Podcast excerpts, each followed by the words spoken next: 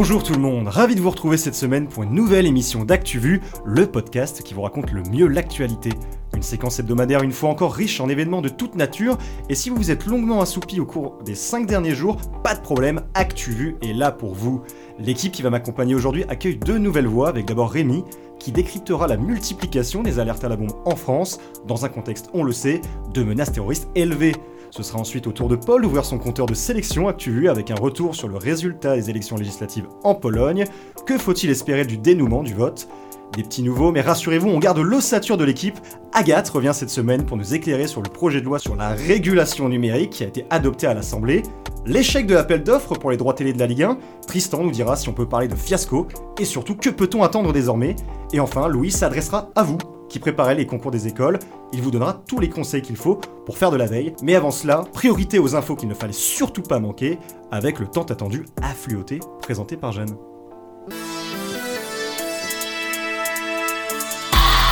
Une nouvelle ambassadrice du Maroc en France, Samira Sitaï, ancienne journaliste et communicante franco-marocaine, a été nommée jeudi 19 octobre par le roi Mohamed VI pour occuper le poste, vacant depuis janvier. La décision a créé la surprise étant donné que Samira Sitaï n'a jamais rempli de fonction politique ou diplomatique. Femme, vie, liberté, le prix Sakharov du Parlement européen a été attribué jeudi à Masha Amini et le mouvement des femmes en Iran. Elle avait été arrêtée par la police des mœurs sous prétexte qu'elle ne respectait pas les règles vestimentaires imposées aux femmes dans le pays. Sa mort en prison le 16 septembre 2022 avait déclenché un vaste mouvement de contestation. Mortaza Beboudi, libéré, journaliste afghan d'origine et réfugié en France depuis 2015, a été libéré mercredi 18 octobre après 284 jours d'emprisonnement à Kaboul et une longue procédure judiciaire. Il avait été kidnappé par les talibans le 7 janvier dernier alors qu'il était revenu à Kaboul pour un reportage. Accusé d'espionnage, il devrait regagner la France d'ici quelques jours selon Reporters sans frontières. Le parti Europe Écologie Les Verts change de nom. Samedi 14 octobre, Marine Tondelier, secrétaire nationale du parti, a lancé son nouveau mouvement, les écologistes. L'objectif, rassembler au-delà des adhérents actuels et viser un million de sympathisants d'ici à 2027. Une première étape censée ouvrir la voie à une transformation profonde du parti. Olivier Cocard quitte le magazine Historia, membre du comité éditorial du mensuel depuis 15 ans, un départ qui est motivé par l'arrivée de Franck Ferrand, nouveau directeur éditorial nommé par Bernard Arnault lui-même, nouveau propriétaire.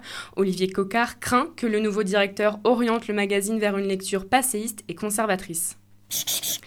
Fini les paillettes libres, l'Europe a décidé d'en interdire progressivement la vente à partir du 16 octobre pour des raisons environnementales, une décision qui fait suite à 6 ans de discussions et de travaux autour des microplastiques qui doivent disparaître d'ici 12 ans, de nouvelles règles qui permettront de limiter le rejet dans l'environnement de toutes les particules plastiques synthétiques de moins de 5 mm qui ne sont pas biodégradables. Macron, il a récupéré tous les tocards de la politique. Moi Mais qui allait celle-là? Quelle indignité. Psychose ou réelle menace Depuis samedi dernier, les alertes à la bombe se multiplient partout sur le territoire, entraînant de nombreuses évacuations dans les aéroports et les établissements scolaires.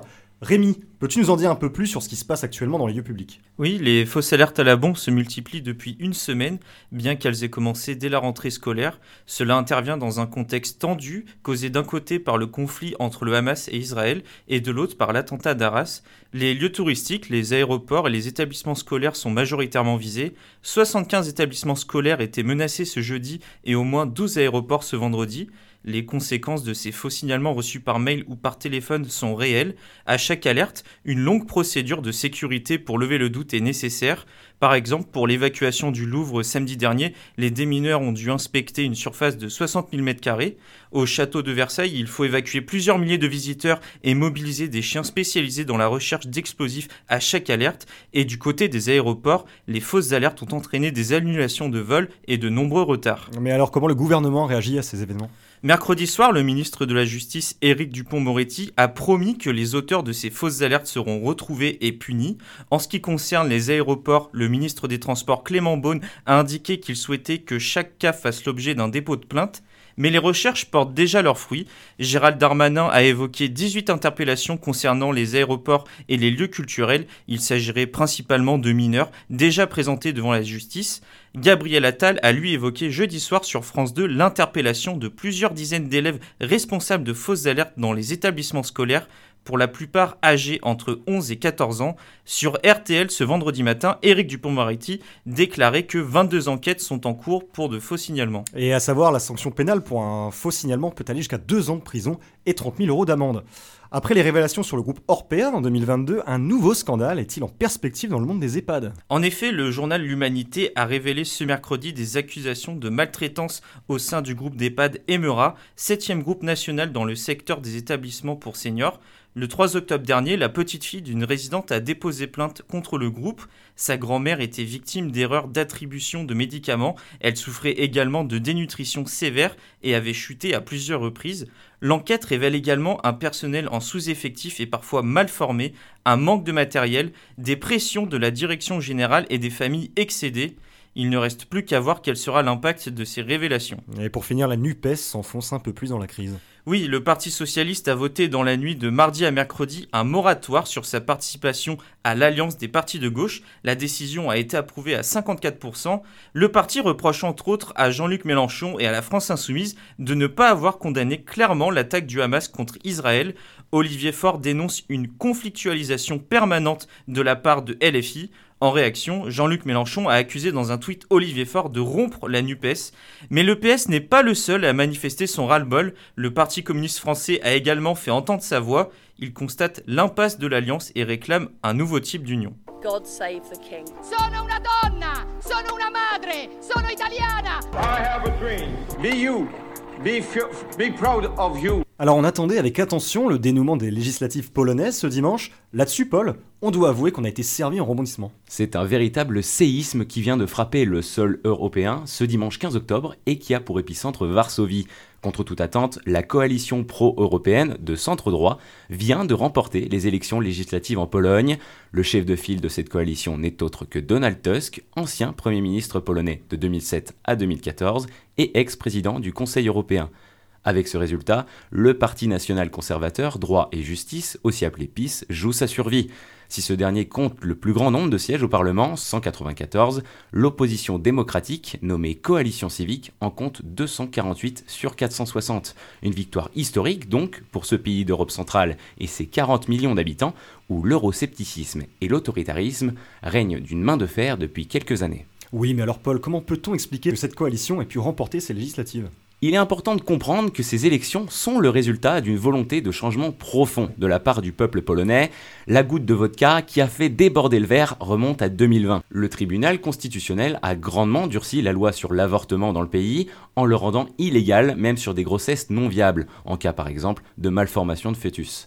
Selon plusieurs études, ce sont les femmes et la jeunesse qui se sont rendues massivement aux urnes. Les 18-29 ans ont voté à près de 63% en faveur de la coalition civique, contre un peu plus de 14% pour le PIS. Les Polonais l'ont décidé, l'avenir se dessine aux côtés de l'Union européenne. Les secousses de ce tremblement de terre et la défaite du Parti conservateur fragilisent Budapest. Sans l'appui de la Pologne, le projet rêvé du Premier ministre hongrois Viktor Orban de renverser Bruxelles commence à battre de l'aile. On reste en Europe puisque la chercheuse franco-iranienne Fariba Abdelka vient de rentrer en France. Sept mois après sa sortie de prison, la chercheuse à Sciences Po est arrivée dans l'Hexagone ce mercredi. Fariba Adelka avait été arrêtée en juin 2019 aux côtés d'un autre chercheur français, son compagnon Roland Marshall. L'année suivante, elle fut condamnée pour, je cite, atteinte à la sécurité nationale. La directrice de recherche au Centre des recherches internationales de Sciences Po est de retour chez elle après 4 ans et demi de privation de liberté. On rappelle qu'en 2022, le bilan annuel de Reporters sans frontières comptabilise un record de 533 journalistes en détention. En Inde, la Cour suprême vient de refuser de statuer le mariage aux couples de même sexe. Ce mardi 17 octobre, les espoirs de la communauté LGBT+ indienne en faveur du mariage pour tous s'éloignent. La plus haute instance judiciaire du pays rejette l'idée de reconnaître le mariage homosexuel. Tant que le Premier ministre indien Narendra Modi est au pouvoir, il est difficile de croire un jugement en leur faveur. A noter que sur le continent asiatique, seule la petite île de Taïwan reconnaît le mariage homosexuel.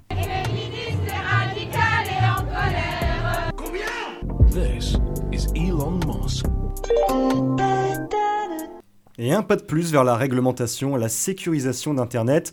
L'Assemblée nationale a adopté le texte de régulation de l'espace numérique dans la nuit du mardi 17 au mercredi 18 octobre. Mais de quoi s'agit-il, Agathe? Alors, ce texte prévoit de nombreuses dispositions, notamment à destination des plus jeunes. La plus attendue concerne l'accès aux sites pornographiques. En 2022, c'est 500 000 jeunes qui consultent des sites pornographiques quotidiennement, soit 8% des mineurs. Jusqu'à présent, la loi interdisait aux jeunes de regarder ces contenus sur Internet, mais en réalité, elle n'est pas du tout respectée. Pour accéder à ces sites, il suffit seulement de répondre oui au message demandant si l'utilisateur a plus de 18 ans. Cette loi va désormais donner plus de pouvoir à l'ARCOM, l'autorité de régulation, qui pourra bloquer un site pornographique laissant passer les mineurs. L'écran sera noir tant que l'âge ne sera pas contrôlé. Cette loi verrouille mieux les sites pornographiques aux mineurs, mais durcit aussi les sanctions pour les cyberharceleurs. Oui, cette loi permettra de renforcer les sanctions à l'encontre des cyberharceleurs. Aujourd'hui, ils risquent jusqu'à 3 ans de prison en fonction de l'âge de la victime. Désormais, le juge pourra en plus prononcer une peine complémentaire de suspension des réseaux sociaux pour 6 mois ou 1 an en cas de récidive. Cette peine de bannissement concernera aussi les menaces et les intimidations contre les élus, les entraves à l'avortement ou encore les dérives sectaires. Autre volet de ce projet de loi, la création d'un filtre anti-arnaque, ouvrir le cloud à la concurrence ainsi que la création d'une identité numérique généralisée d'ici 2027. le texte avait déjà été validé en juillet dernier par le Sénat. Une commission mixte paritaire devrait désormais se tenir d'ici la fin de l'année pour s'accorder sur une version commune. Le bilan des contestations durant le temps de recueillement mémoire de Dominique Bernard et Samuel Paty s'alourdit. 357, c'est le nombre d'incidents dans les collèges et les lycées qui ont perturbé la minute de silence en hommage aux professeurs tués à Arras. D'après le ministère de l'Éducation, plusieurs dizaines d'élèves sont accusés d'apologie du terrorisme et feront l'objet d'une exclusion immédiate. Un nouveau bilan sera communiqué ultérieurement. Immobilier à présent, le prêt à taux zéro a augmenté et est même étendu. Le prêt à taux zéro sera augmenté à 100 000 euros contre 80 000, a annoncé mercredi 18 octobre le ministre de l'économie Bruno Le Maire dans une interview accordée à RTL. Il sera étendu en 2024 à plus de ménages et davantage de villes. Les classes moyennes seront éligibles, mais le dispositif ne sera plus valable pour les maisons individuelles. Moi, je crois pas qu'il y ait de bonnes ou de mauvaises situations. Moi, tu me parles pas d'âge. Uh, I, I uh, the ball. Trois ans après le fiasco Mediapro, nouvelle déroute cette fois pour les droits de télé de la Ligue 1, Tristan. Et oui, ce mardi 17 octobre, la Ligue de football professionnel ou LFP a organisé une vente aux enchères des droits TV de la Ligue 1 pour la période 2024-2029. Cinq lots au total, dont deux concernant la diffusion des matchs en direct. Un premier lot à 530 millions d'euros pour les deux plus belles affiches et un troisième match en codiffusion, un second lot à 270 millions d'euros pour les autres rencontres, autrement dit, un total de 800 millions d'euros par saison pour la diffusion de tous les matchs de Ligue 1. Actuellement, c'est 624 millions, mais aucune de ces offres n'a trouvé preneur, la Ligue n'a donc toujours pas de diffuseur. Et pour de nombreux observateurs, cet échec était prévisible. La LFP a peut-être bien eu les yeux plus gros que le ventre, elle espérait atteindre le milliard d'euros en cumulant les droits vers l'étranger, des chiffres qui paraissent illusoires au vu de la situation en Ligue 1. Avec les départs de Neymar et Messi cet été, elle a perdu ses deux plus grandes vitrines médiatiques et peine toujours autant à exister sur la scène européenne. Difficile donc de justifier de telles sommes. Et maintenant, c'est quoi la suite? La suite, c'est une phase de négociation de gré à gré, c'est-à-dire directement avec les potentiels acheteurs. Un nom est alors sur toutes les lèvres, Canal, le diffuseur historique avait refusé de participer à l'appel d'offres de la Ligue, mais maintenant que toutes les cartes sont rebattues, il pourrait entrer dans la danse. Et au vu de cet échec, la LFP a décidé de reporter l'appel d'offres des droits de la Ligue 2. Il était initialement prévu jeudi 19 et vendredi 20 octobre. Des perquisitions menées au comité d'organisation de Paris 2024 et dans des agences chargées des cérémonies. Elles ont eu lieu ce mercredi 18 octobre, à moins de 300 jours du début des Jeux. L'Office central de lutte contre la corruption et les infractions financières et fiscales a mené ces perquisitions dans le cadre d'une enquête préliminaire qui est menée par le parquet national financier. Il soupçonne le comité et les agences de prise illégale d'intérêt, favoritisme et recel.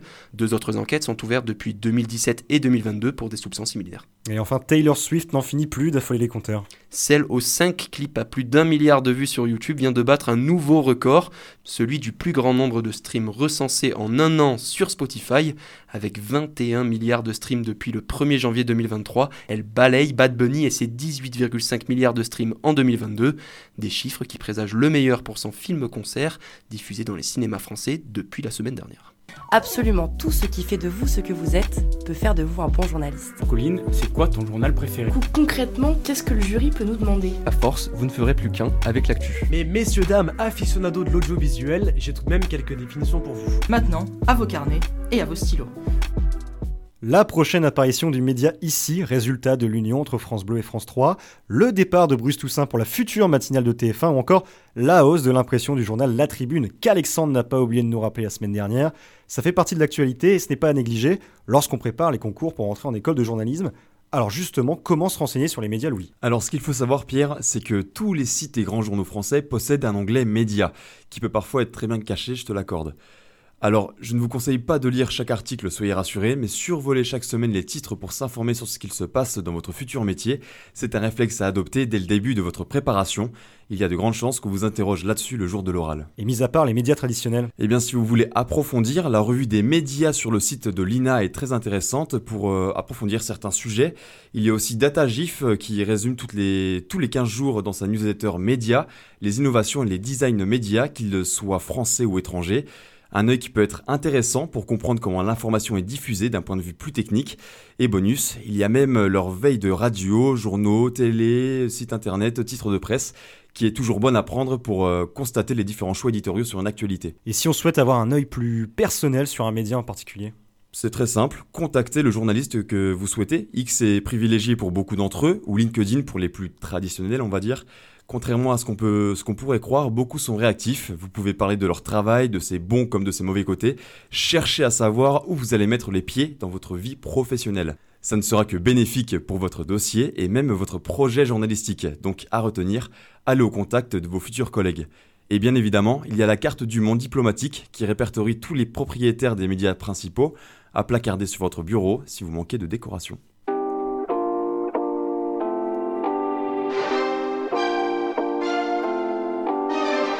Et c'est sur ces conseils de Louis que nous nous dirigeons doucement vers la fin de cette émission.